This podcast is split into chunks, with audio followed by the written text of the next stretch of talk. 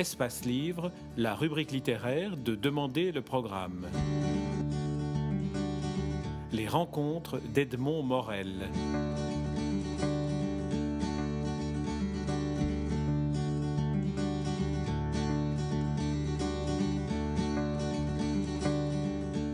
Philippe Grimbert, vous publiez aux éditions Grasset La mauvaise rencontre, un roman que vous dédiez à mes fantômes et que vous ouvrez avec un, poème de, Baudelaire qui a un ton assez sépulcral.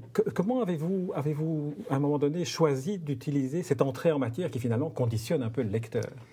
J'étais très, très préoccupé, très travaillé par cette question du deuil plus particulièrement, plutôt que la question du deuil, euh, par la façon dont nous sommes euh, en proie à une sorte de culpabilité assez dévorante face à, ceux qui nous ont aimés, je dis bien qui nous ont aimés, puis qui nous ont quittés, parce que la vie nous les a enlevés, et auxquels nous n'avons peut-être pas donné tout ce que nous pensions nécessaire de leur donner, des, mains refusées, des, baisers qui n'ont pas été donnés, des paroles qui n'ont pas été adressées. Et, toutes ces choses, je crois que nous sommes tous, euh, tous face à ce genre de, sentiments douloureux, c'est un peu ce qui, ce qui m'a poussé dans l'écriture de ce livre-là.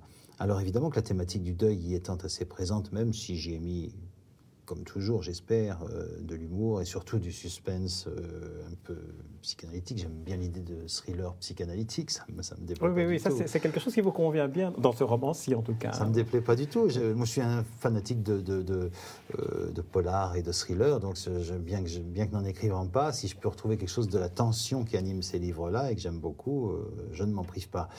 Alors, mes fantômes, pour répondre à votre question, c'est une façon peut-être de signer, comme je l'ai fait pour un secret, euh, l'aspect quand même assez autobiographique de l'histoire, c'est-à-dire montrer qu'il s'agit bien de mes fantômes. J'aurais peut-être pu euh, dédicacer ce livre à Gabi, à Nine, à Mando, ce qui aurait été une façon de dire que qu'ils ont eu quand même une part d'existence réelle.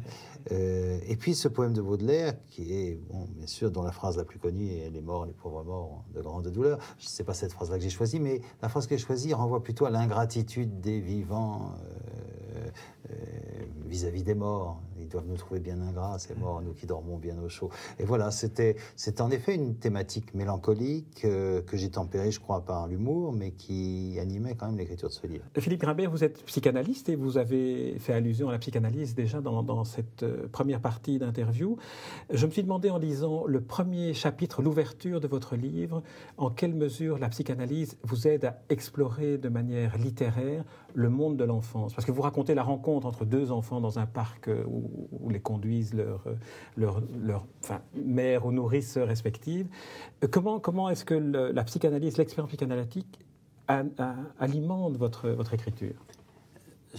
Ça me fait plaisir que, que vous puissiez dire qu'on sent quelque chose de, vraiment relevant du domaine de cette toute petite enfance dans ces premières séquences. Je pense en effet que la psychanalyse m'y aide beaucoup, non pas en tant que psychanalyste, mais en tant que psychanalysé. C'est-à-dire que c'est l'expérience psychanalytique que j'ai traversée moi-même pour devenir psychanalyste. Et vous savez que, vous ne le savez pas, mais en tout cas, pour devenir psychanalyste, il faut s'allonger soi-même quelques siècles sur un divan avant d'envisager de, d'aider les autres. Et, je crois que c'est l'expérience psychanalytique qui nous laisse branché sur cette part euh, tellement vive, mais souvent si enterrée, de, notre enfance, les premières sensations, les premières émotions, les premiers mots entendus, c'est cet impalpable-là qu'on a du mal parfois à mettre en mots. Je crois l'avoir retraversé dans l'expérience dans, dans, analytique, et c'est peut-être, peut-être, à la lumière de ce que vous me dites, ce qui me permet de le, de le retransmettre de cette façon-là. Parce qu'au fond, ces deux, petits garçons, ils, ont, ils, sont très jeunes, je les situe entre 3 et 4 ans. Et je crois que ce n'est pas un hasard si j'ai eu envie qu'ils aient 3 ou 4 ans, c'est le moment d'où datent en général les premiers souvenirs. Au-delà, c'est ce qu'on appelle l'amnésie infantile. Il reste rien. Non pas qu'il ne se soit rien passé, mais il n'en reste rien dans le souvenir, peut-être parce que ça ne pouvait pas être mis en mots encore. Là, on est dans le moment où le langage s'installe vraiment, où quelque chose peut se dire. C'est peut-être pour ça que la mémoire le fixe. Et j'avais envie que ces deux petits garçons se, ressentent ce coup de foudre, ce littéral coup de foudre amical.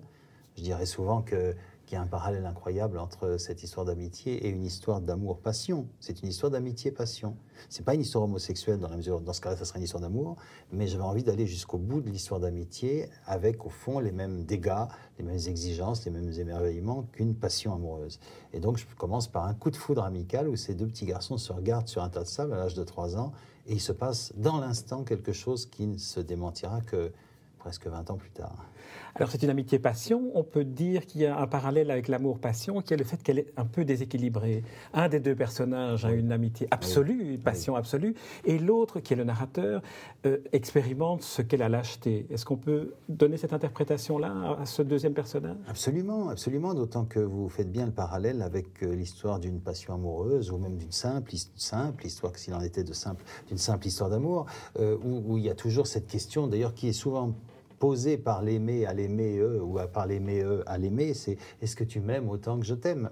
Si on pose cette question, c'est qu'on sait bien que non, ça n'est jamais prouvé, ça n'est jamais possible, ça n'est jamais envisageable que l'amour se mesure de cette façon et que bien sûr, il y en a toujours un qui aime un peu plus que l'autre ou parfois beaucoup plus que l'autre. Et dans cette histoire d'amitié, c'est quelque chose du même ordre, sans doute dû à l'exigence incroyable de Mando vis-à-vis -vis de Lou dont Lou se défend à sa façon par une série de petites lâchetés qui sont peut-être dans sa nature, mais qui sont aussi sa façon de, euh, de, prendre de la distance par rapport à cette, à cette amitié tellement exigeante, tellement euh, placée à un niveau d'idéal euh, auquel il est difficile de se maintenir, qu'il a bien sûr besoin de s'en défendre. Il a besoin de s'en défendre, mais en même temps, il est aspiré vers cet absolu, et il est tellement aspiré qu'il culpabilise toutes les fois qu'il résiste, et que les résistances deviennent des lâchetés. Ce qui serait un simple rendez-vous manqué, un simple manquement dans, dans, une amitié banale, ce qui serait un simple petit coup de canif dans le contrat tacite d'une amitié, devient une trahison absolue dans le cadre de cette amitié-là, parce qu'elle est située à un tel niveau d'exigence et de, et de fusionnel que bien sûr elle amplifie toutes, toutes les réactions négatives. Alors, on a parlé de, la manière, de l'apport de la psychanalyse dans la petite enfance. On suit la vie de ces deux enfants dans l'adolescence. Et dans l'adolescence, il y a une forme d'entrée de la littérature, d'entrée des mots, avec une littérature. Là aussi, vous, écrivez vraiment une littérature de, proximité dans laquelle on se reconnaît. Parce que citer Bob Moran, Black et Mortimer, qui sont les préférés des, enfants, c'est quelque chose qui, parle tout de suite. C'est une, euh, on, est ancré dans l'aujourd'hui. Peut-être parce que l'hier est pour moi très aujourd'hui euh, et, que je reste euh, encore une fois extrêmement euh, branché sur mes souvenirs d'enfance et mes sensations d'enfance et d'adolescence, mes premiers émois. Je ne sais pour avoir rencontré quelquefois des amis que j'avais perdu de vue depuis longtemps et qui ont oublié beaucoup de choses de ce que nous avons vécu ensemble enfant. Et je me demande toujours pourquoi moi, je m'en souviens avec une telle précision. Pour ça que j'attribue à, la psychanalyse peut-être cette, cette précision incroyable, cette définition, comme on dit, d'une photographie de, des souvenirs.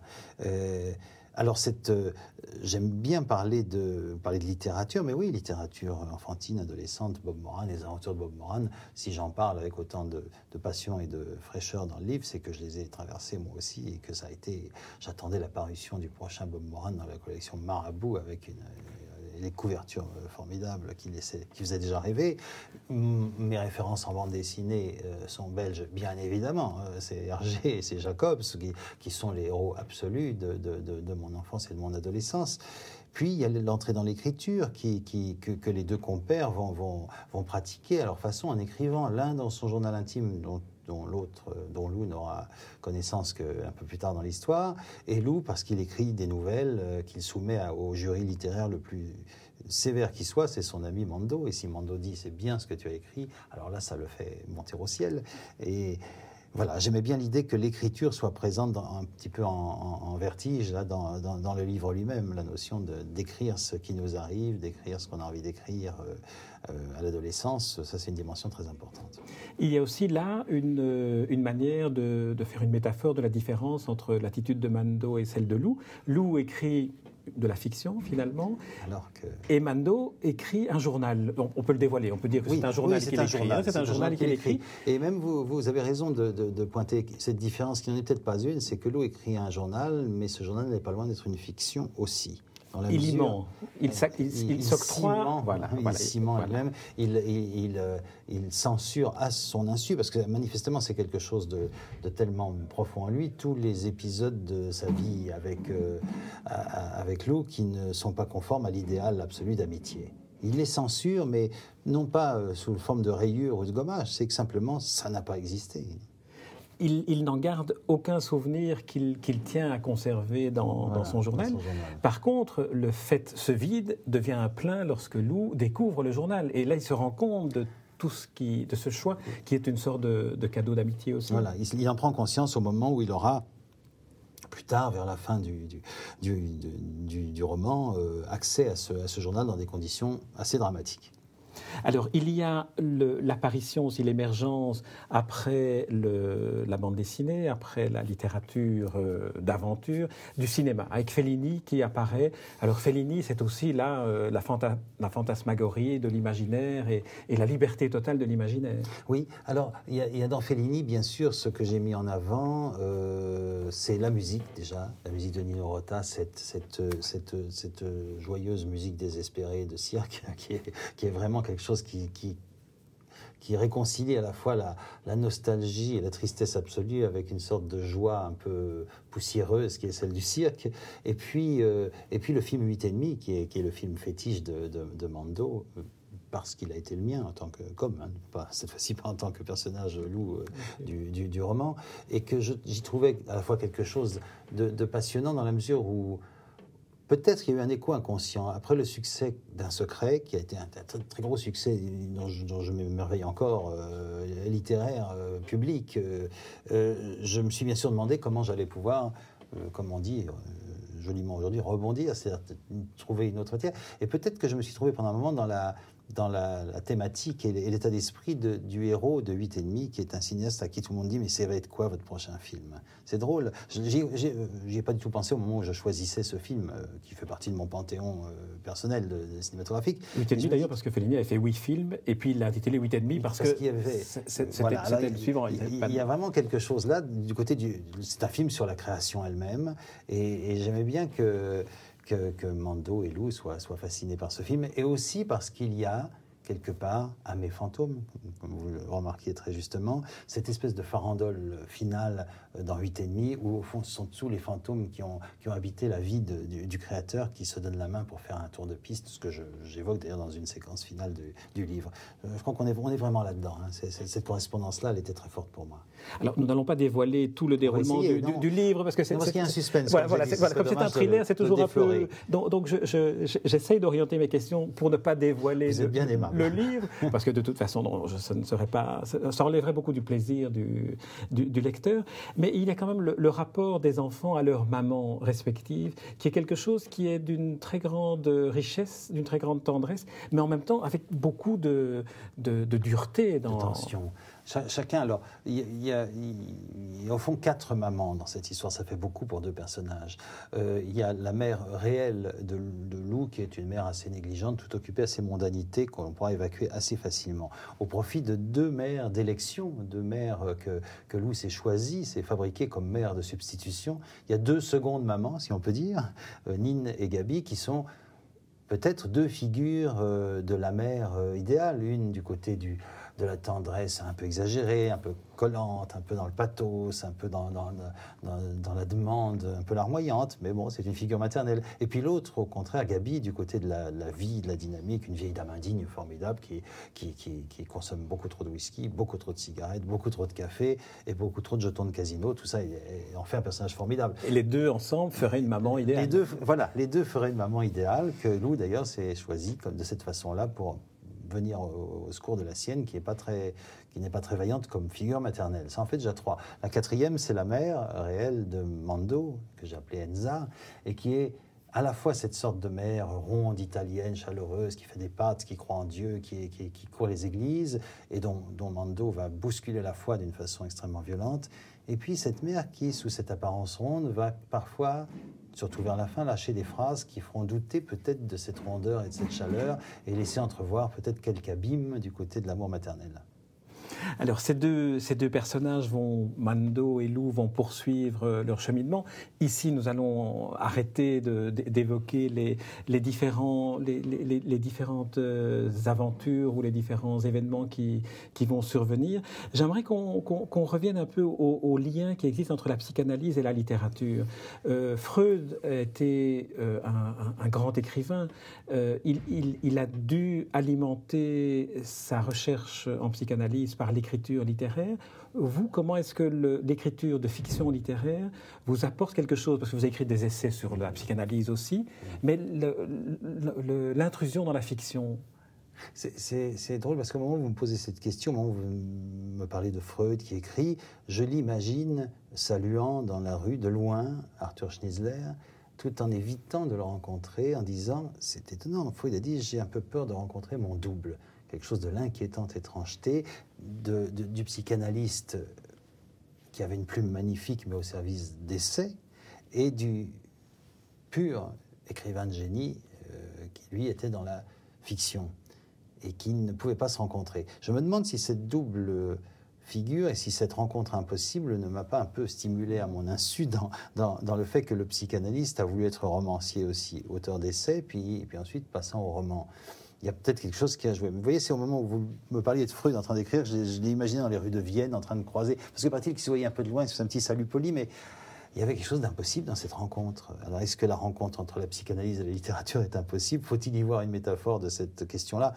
Je crois pas. Je, crois quand même que la littérature psychanalytique, c'est l'exemple même de mauvaises rencontres, pour, sans vouloir mmh. faire de, de mauvais jeux de mots. C'est-à-dire quand on veut absolument mettre en valeur des concepts psychanalytiques et les illustrer par un récit, je crois que on, tombe à côté. En revanche, il est évident que pour moi, la pratique psychanalytique alimente mon écriture, mais, mais quotidiennement, non pas dans mes sujets, quoique le récit que me font les patients de leur existence et des misères qu'elle leur fait subir serait extrêmement tentant. Mais euh, pour des raisons éthiques qui vont de soi, je ne me suis jamais servi d'une histoire racontée par un de mes patients pour faire un sujet de roman.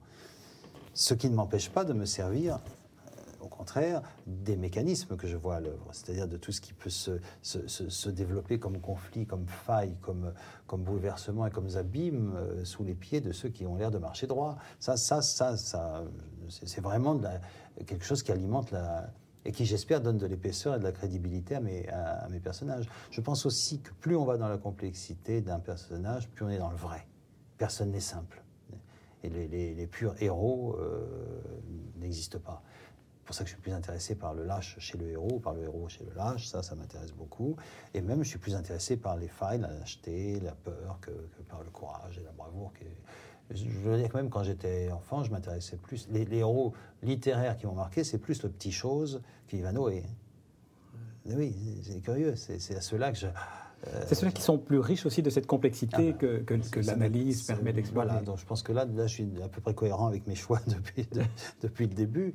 Euh, et, et c'est voilà en quoi la psychanalyse alimente, euh, pour moi, la création littéraire. C'est dans, dans l'exploration je dirais même de la façon la plus limpide qui soit sur le plan de l'écriture, parce que j'essaye d'être euh, limpide, étant quelqu'un d'un peu compliqué par nature, ça, ça, met un effort que d'écrire de façon oui, Votre, roman se lit euh, d'une traite. Je veux dire, il n'y a pas un moment où, on relâche l'attention tellement on est dans les personnages. Ça me, ça me fait très plaisir. Mais, comme l'écriture des petits-enfants qui se rencontrent. Voilà, je serais, je serais, je serais de, par mon penchant naturel, plus amené à faire des, digressions complexes des, et même à, à, complexifier mon écriture même. Et c'est un effort pour moi que de me tenir à bonne distance de ce que j'écris pour ne pas pour ne pas y mettre ce que je sens de pathos au fond de moi qui serait capable de s'y insinuer. C'est très important. Mais voilà, à l'inverse, euh, je pense que la création littéraire aussi m'amène à, enrichir ma, pratique euh, psychanalytique, curieusement. Peut-être parce que la pratique psychanalytique, quelque part, est, aussi de l'analyse de texte. C'est-à-dire que ce qu'on entend, ce qui vient se déposer devant nous et, et s'offrir à notre écoute, c'est quand même un texte. C'est un texte dont il faut déchiffrer les aspérités, les silences, les doubles sens. On est dans la littérature. On peut tout à fait entendre la psychanalyse comme une analyse littéraire. On peut aussi l'entendre, puisqu'il y a d'autres métaphores possibles, comme euh, une entreprise archéologique. Hein. Euh, mais, c'est vraiment le rapport avec la littérature est assez proche. Ma dernière question portera, et là fera le lien peut-être avec votre roman précédent, Un secret, et en lien avec la psychanalyse. Est-ce que la fiction littéraire n'est pas d'une certaine manière l'instrument qui permet d'arriver à exprimer l'indicible, puisqu'on projette sur des personnages et on, a l'instrument mot pour le dire. Je crois que ce que vous dites est très vrai dans la mesure où ça explique très certainement le succès d'un roman ou d'une œuvre littéraire auprès d'un public. Une œuvre littéraire donne déjà à l'auteur, au moment où il le conçoit, mais surtout au, public qui n'est pas dans l'écriture, un contour à des émotions impossibles à dire. Et je pense que c'est ce qui explique que des gens peuvent écrire à un auteur, comme ça m'arrive à moi, Monsieur, vous avez raconté exactement mon histoire. Ensuite, cette personne me raconte son histoire qui n'a rien à voir avec la mienne, hein. mais, n'empêche que quelque chose a donné un contour. C'est très touchant. C'est-à-dire qu'il euh, il y a toujours eu un point d'identification possible, probablement la mise en mots d'une émotion que cette personne ne pouvait. Vous voyez, je la vois plutôt du côté du lecteur, cette mise en forme de l'indicible pour le lecteur. C'est là, voilà. Souvent, les gens lui disent J'ai adoré votre livre, c'est exactement ce que je ressens. C'est quand ils s'y retrouvent, quand ils s'y reconnaissent, quand ça donne une forme à leurs émotions. Alors, il y, a évidemment ce, côté-là. Euh, sans compter l'aspect incroyablement riche des rencontres avec les lecteurs qui vous font repérer évidemment dans votre écriture même ce que vous-même n'aviez pas eu conscience d'y mettre. En ce sens, vos lecteurs deviennent vos analystes. Hein. Ça, c'est une évidence que j'ai ressenti au cours de beaucoup de rencontres. Les gens me disent Vous êtes psychanalyste? Je dis Non, ce soir, c'est vous qui êtes mes analystes, c'est évident. Vous venez de me faire comprendre, par exemple, que j'avais fait correspondre telle image avec telle autre 20 pages plus tard. Euh, je n'en avais pas conscience, mais vous avez raison. C'est dans mon livre. Mais vous en êtes les, les défricheurs et les déchiffreurs, il n'y a aucun doute. On dit souvent qu'un lecteur réécrit le livre qu'il lit. Vous amendez tout à fait dans, cette, dans ce sens-là. Il le réécrit et en plus il aide l'auteur à comprendre ce qu'il a fait parce que nous autres auteurs, très souvent, nous, fort heureusement d'ailleurs, nous ne savons pas ce que nous faisons. Philippe Grimbert, nous arrivons au terme de, cet entretien pour lequel je vous remercie. Je vous remercie aussi pour votre euh, très très beau roman très touchant, La mauvaise rencontre, paru aux éditions Grasset, qui confirme aussi un des rôles de, la littérature selon moi, c'est que le lecteur quitte sa solitude et sa complexité humaine en comprenant mieux les choses à travers des livres, en tout cas à travers des livres comme celui que vous nous offrez. Merci Philippe Grimbert. Merci à vous.